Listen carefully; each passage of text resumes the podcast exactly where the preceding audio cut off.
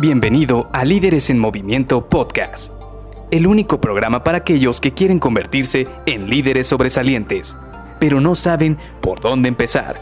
Te revelaremos los secretos mejor guardados que te ayudarán a triplicar los resultados de tu equipo. Con ustedes, su anfitrión, mentor en temas de liderazgo, CEO de Líderes en Movimiento y persona que piensa que Maná es el mejor grupo de rock mexicano, Luis García.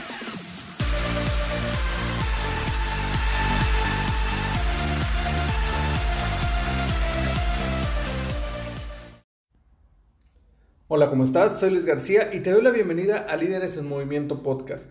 Hoy vamos a empezar una serie en la cual vamos a platicar un poco de planeación estratégica.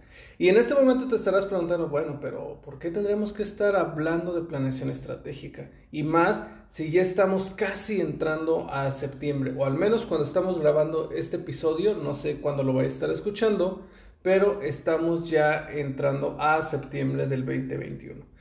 Y sí, estoy completamente de acuerdo contigo. Normalmente la planeación estratégica la hacemos o muy al final del año, ya cercano a diciembre, o muy al inicio de año, en enero.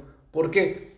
Porque la planeación estratégica lo que te permite es poder generar una visión y objetivos que va a cumplir la organización durante los siguientes meses.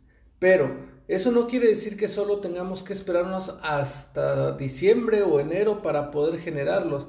¿Por qué? Porque aún nos queda un cuarto de año, nos queda septiembre, octubre, noviembre y diciembre, cuatro meses. Es decir, nos quedan cuatro meses para que si en los primeros ocho meses no has logrado un gran cambio dentro de la organización, tienes cuatro meses para poder cerrar de una gran manera tu equipo y tu posición y los colaboradores que están dentro de tu equipo. ¿Por qué? Porque de esta manera tú vas a poder generar una visión clara de qué es lo que quieres lograr en los siguientes cuatro meses. Y esta visión tiene que ser lo suficientemente clara para que tú se la puedas transmitir a tus colaboradores. Es decir, que tú ya la hayas asimilado, que tú ya la hayas internalizado y que sepas por qué esa visión es muy importante. Lo siguiente es crear indicadores y estos indicadores te van a ayudar bastante para darle trazabilidad a saber si se están cumpliendo o no esta visión que tú tienes, eh, que tú estás esperando de tus colaboradores y de tu equipo. También es importante que evalúes en este punto si tienes los recursos necesarios para cerrar de manera correcta el año. Muchas organizaciones cierran muy fuerte los años y esto no es un secreto. Muchas organizaciones en este último tramo de septiembre-diciembre tienen una carga de trabajo muy alta.